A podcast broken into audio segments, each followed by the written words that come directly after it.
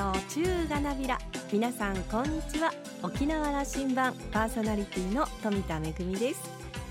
今日は参議院議員選挙の投開票の日ですね。もう行きましたか？私はですね期日前投票で済ませてきたんですけれどももう選挙行っても変わらんさという声も時々聞こえてくるんですけれどもそうでしょうかね。私たちの地域そしてこの国をどうしていきたいのかという意思表示をするとっても大切な機会だなというふうに思います。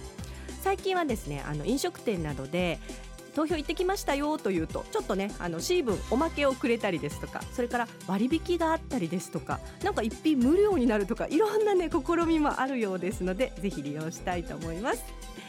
さあ沖縄羅針盤今日も5時までお届けいたします。どうぞお付き合いください。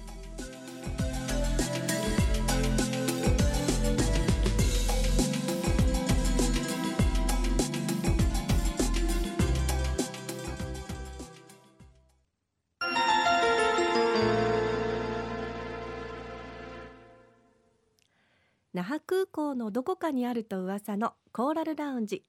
今週は株式会社リアーズブレーン代表取締役の小岸博和さんと沖縄大学地域研究所特別研究員の島田克也さんとのおしゃべりです。ウェディング業界で急成長している企業東京の株式会社リアーズブレーン代表取締役の小岸さん。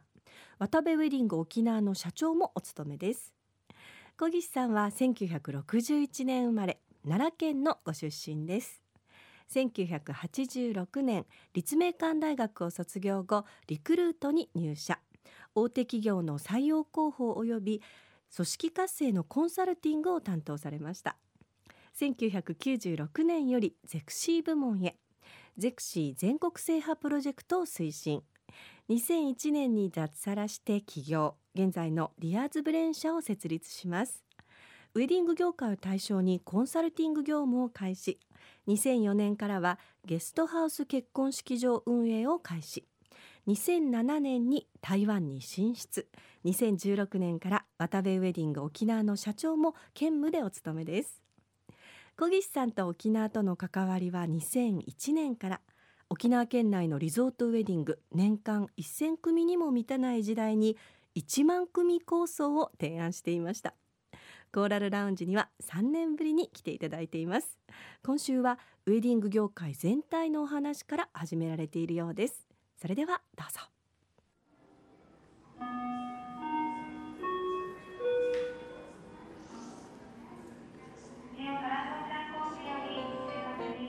ということで那覇空港のコーラルラウンジに小岸さんを迎えることができました、はい。めぐみちゃんがひとしきり小岸さんのことを説明してますけども、ね、沖縄との関わりこうやってまた会えたりするというのは、うん、なんかで小岸さんとはね2年に1回ぐらい偶然に会ったりするんです。よ、合いますよね。本当に不思議です、これなんだろうな、えー何かを感じますよね。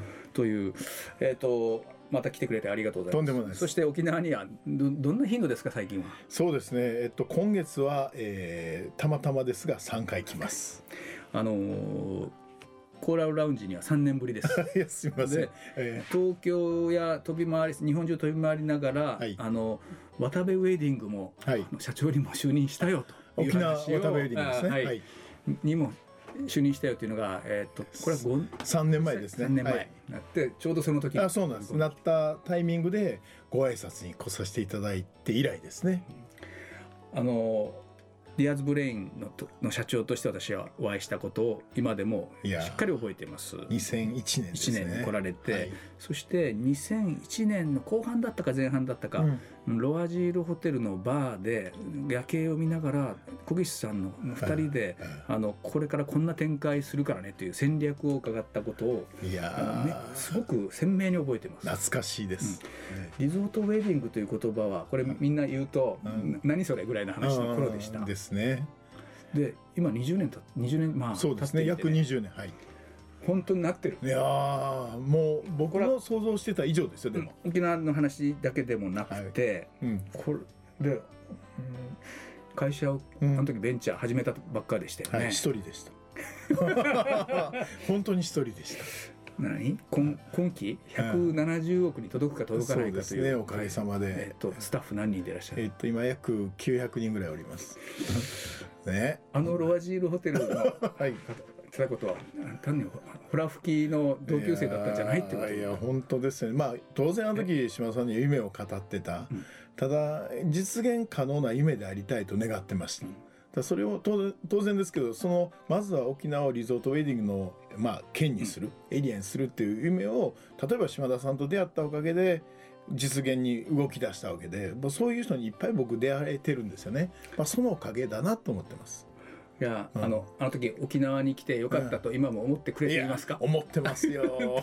いや本当に。いや苦労をかけたなと あのありましたね。友人たちはねえ あのその時ありましたよね。大変でした。はい。あのえーあれも経験です、うん。ね、あれも経験。それから一回東京に戻られて、そうですね。で東京のオフィスも僕はあのえっ、とはい。一、つ二つ三つ。そうですね、えー今三代目です。三代目のオフィスにもこの間でね小木さららしいオフィスなんですよ。眺望があってね。はい、僕眺望がないとダメなんです。これ一緒です僕あも。あよかったです。よかったです。今度のはい。あの本社ビルもはい大変い。い眺望が、芝公園、うん。はもう。が出せて。ザ東京タワーですね。東京タワーがこう見はい。えて、増上寺とあれはいい眺望があるというのは、はい。どんな意味を会社やスタッフにもたらします、あのーまずはまあ、島田さんもそうであるように初めて来られた方がまず驚いていただく。驚いた上で、えーもう一度来たくなる。これってすごい大事なんですよね。そのオフィスで人が集まるっていうのが僕は一番結構大事だなってあの初代のね南青山の一人で始めたオフィスがイチョウ並木の真正面だったじゃないですか、あれは僕がそれの景色に惚れて入ったんですけど僕以上にいろんな人たちがその景色に惚れて集っていたすよなそうなんですよ。そうするとまた来るじゃないですか。いや来るって失礼ですね。来ていただくじゃないですか,、うん。そこには人と情報が集まり始める、うん。こんなすごいことはないって実感したんですよね。なるほどあのはい2軒目もねはい。あれは赤坂のえっと正確にえるんですか？えっとなまあ平川町というところなんですが、あのもうちょっと分かりやすいところで言うと永田町で、うん。でもうすぐに国会議事堂が見える、もうだからなんかザ東京というかザ日本でしたよねあここはね、そして今回が東京東京タワー。本当に。あのそういう情報が集まると、はい。社員の皆さんにはどんな意味をもたらせるあのやっぱりなんていうんですかね自分の所属する会社の、まあ、ヘッドオフィスがそういうところにある。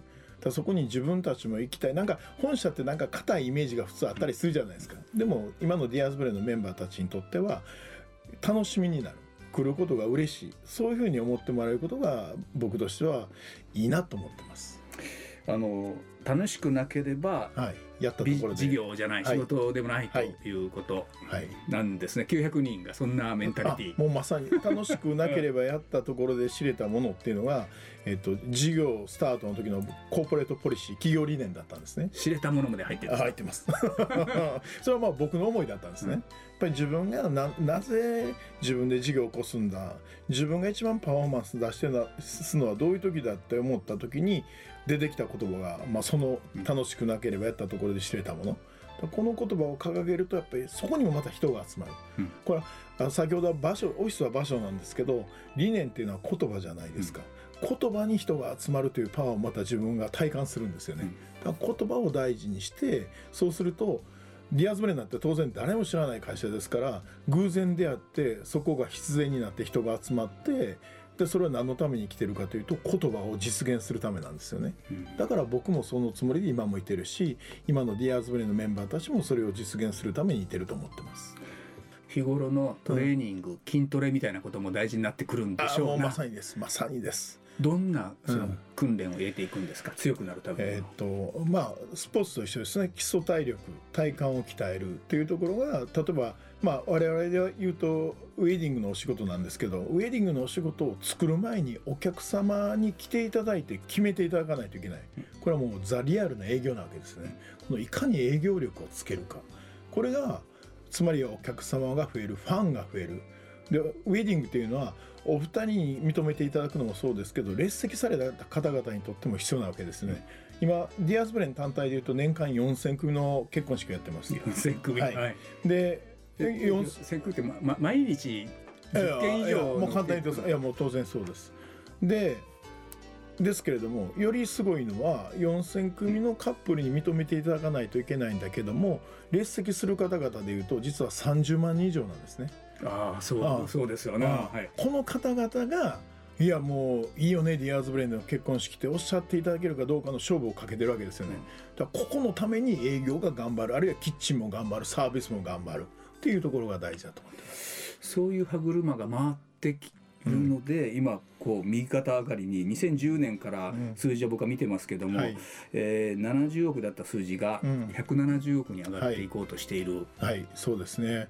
いや、もう当然、あの数字だけ見たら綺麗な形ではあ上がってるように見えますけど、その中にも当然デコボコはいろいろあるわけですけど、その戦略がうまくいったいかないとかね、あるわけ、店舗も加速してる、加速しないとかあるわけですけど、それが、なんですかね、ここ特に5年、5年、うん、そうですね、約5年、いや、5年じゃないな、本当のところ言うと3年かな、3年ぐらいで、全ての歯車がきっちり合い始めた感じが実感が僕だけじゃなくて、ディアーズブレインのメンバーたちも感じてるっていうところだと思いじゃます。ああの小岸イズムうんみたいなことはできてきたなってだいぶできてきたような気がしますね。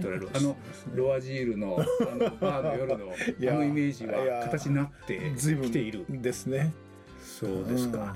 あのうんどうどういう具体的なビジネスをなさってるのかあの沖縄からも聞きたいんですけどね、東京に本社があって、はい。全国に拠点がもう展開なさってる。そうですね。いわゆるあの 本社は東京なんですが、いわゆるハウスウェディングといわれるまあ戸建て貸し切り庭付きって簡単に言うような形なんですが、まあえー専門式場なんだけど、まあその独自性を持った建物が今全国で今23カ所あります。それが直営として。そうです。これで結婚式を4000組やってるというのがディアーズブレインというチームです。例えばどんな地域どんな地域ですか、えっと今一番まあ最近のところで一番新しい店が鹿児島に鹿児島市なんですけども3つ目ができて今鹿児島になんと3カ所あります。あ。これは僕が桜島が好きだからというのがあったりするんですけどしかもか桜島が見えるように店が全部作られるわけなんですけれども。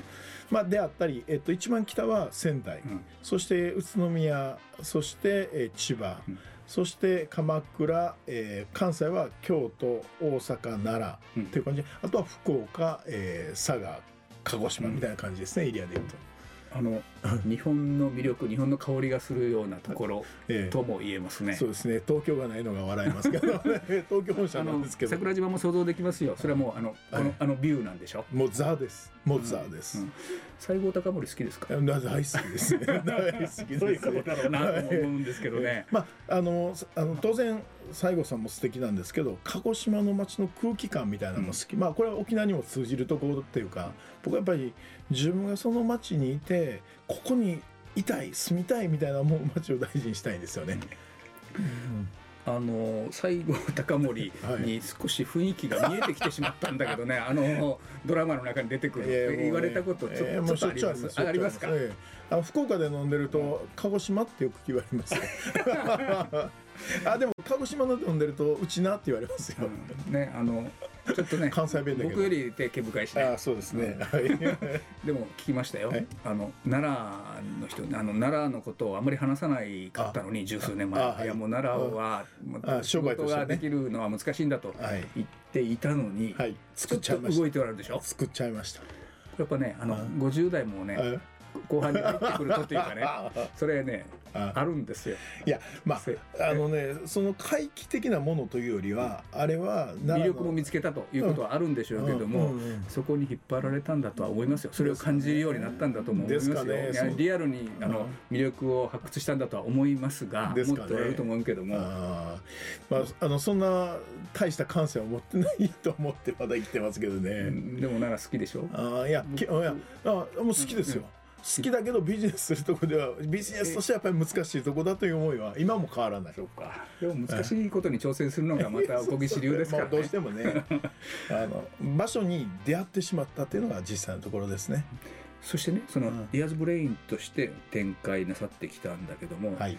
えー M&A はい。をうん。があのこれ数年はい。私ねちゃんと理解してないんだけども、あはい、えーっとあの伝統のというか、うんうん。あのその業界のワタベさんとのはい。連携も入る、はい。そういう事業展開はい。がここういう戦略なんだって話を聞いてもいいですか？ああ全然 OK です、ちょうど、えっと、2015年もうちょうど、えっと、この7月24日で丸4年になるんですけども、まあ、4年前に渡部ウェディングに、えっとまあ、出出資させていただいて資本業務提携を一緒に結ばさせていただいてチームを作ったと。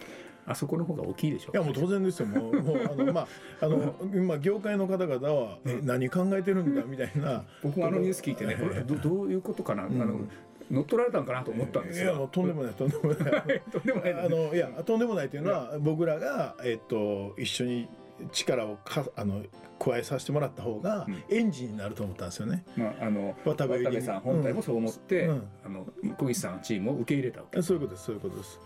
やっぱりその僕たちはまあまだまだディアーズブレインっていうのはベンチャースピリッツの集団みたいな形なわけですけど渡部ウェディング本体自体はもう60今年でまあ6年目に入ったわけなんですけどやっぱりなんていうんですかねその動きが巨漢になっていってたんですよ。それがウェディング業界というものがどんどん変わらないといけない中の一つのまあ起爆剤になることを求めていただいたと思うんですよね。だからまあ参画してさせていただいたし受け入れてもらったと思ってます。そういう意味ではあの小岸さんが、うんうん事業としている領,、あのその領域の中でうんどんなことが起きていってるんですか？そもそも、まあ、我々ワンダーディスカバリーという、まあ、ワタベの W とディアーズブレインの D を引っ掛けてワンダーディスカバリープロジェクトというコードネームにしたんですけどその単にリゾートウェディングだけあるいは単にハウスウェディングだけあるいはグループでいうとあの、まあ、一番もう渡部より歴史がある日本で最古の専門式場の目黒雅叙園今は雅叙園東京になりましたけどこんなチームがあるわけです。よ。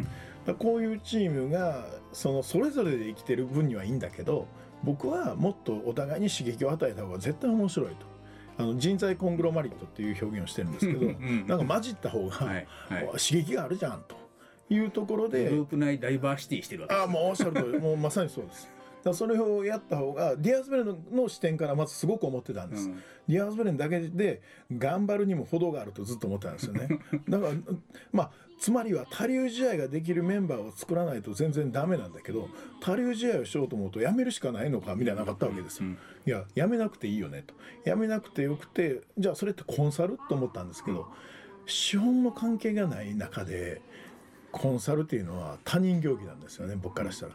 だったらお金も入れてなんかお互いにそこでなんか合体感があってそこでお互いに責任を持った方が絶対面白いよねと思ったんです。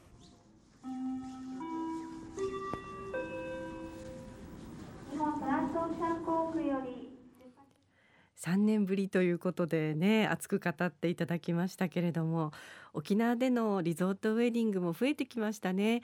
あの私もそうですね10年ぐらい前からでしょうか。もともとはまああのうちなんちゅうの皆さんの新ビ司会をやってたんですが結構あの中北部のリゾートホテルでの、えーリゾートウェディング沖縄で増えてきたなという感じがしますでちょっと最近また変わってきたなと思うのがもともとはこう新郎新婦どちらかが沖縄出身とかご両親が沖縄出身の方というイメージだったんですけど最近はあの全くそういうことはなくて本土出身の方とか外国の方が沖縄が好きだからまた沖縄に旅行に来て、まあ、思い出の場所だからっていうことで沖縄のこの地をウェディングに選ばれる方増えてるんですよね。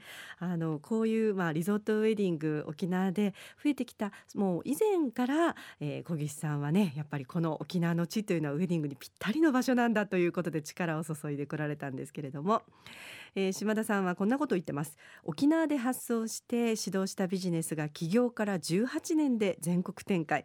年商300億円の企業グループに成長させたというのは本当にすごいことだと思います。今後は原点回帰でもっと沖縄に関わってもらいたいですねというお話でした、えーお二人のお話の続きはまた来週お届けしたいと思います。今週のコーラルラウンジは株式会社ディアーズブレイン代表取締役の小岸弘和さんと沖縄大学地域研究所特別研究員の島田克也さんのおしゃべりでした。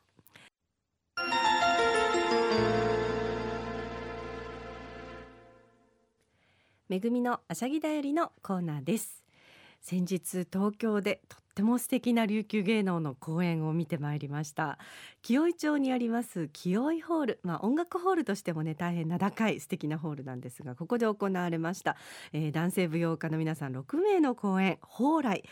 いやー二部構成でですね第一部は、えー、まあ古典とかそれから象踊りの,、まあ、あの代表的な演目の中からえりすぐりの、えー、演目を演じましてそして休憩後の第二部が素踊りの蓬莱。こちらがですねまあ素踊りというのは日本舞踊ではよくある形式なんですけれども例えば普通の公演だと衣装を着たりそれからお化粧をしたりまたあの髪を結ったりしてその演目のキャラクターになって踊るんですけれどもそういったもの一切排除しまして踊るということでまあその踊りそのものとかそれから踊り手の技量がですねもうバッチリ分かってしまうという踊り手の皆さんにとっては結構あの勇気ある公演じゃないかなというふうに思いましたけれどもこちらの、えー、素踊りの演目がありましてまたですねあの地方の皆さんも本当に素晴らしくてでもともと清居ホール自体はあの音楽ホールですので生音で例えば歌三振とか、えー、太鼓とか、で呼吸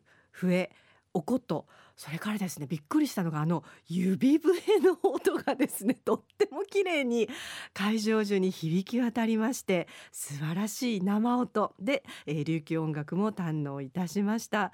あの会場にはですね、まあ、沖縄からもねあの客席に駆けつけていましたけれどもほとんどが、まあ、あの関東在住の皆さんということで関東の皆さんにこうした本格的な、えー、琉球芸能を本当に生音で味わっていただけるということで客席いっぱいもう熱気もあふれてですねこういった公演が東京でできてそしてこんなにたくさんのお客様が集まるっていうのは本当に素晴らしいなというふうに思いました。ぜひこういった機会増えてほしいなと思っています。めぐみのあしゃぎだよりのコーナーでした。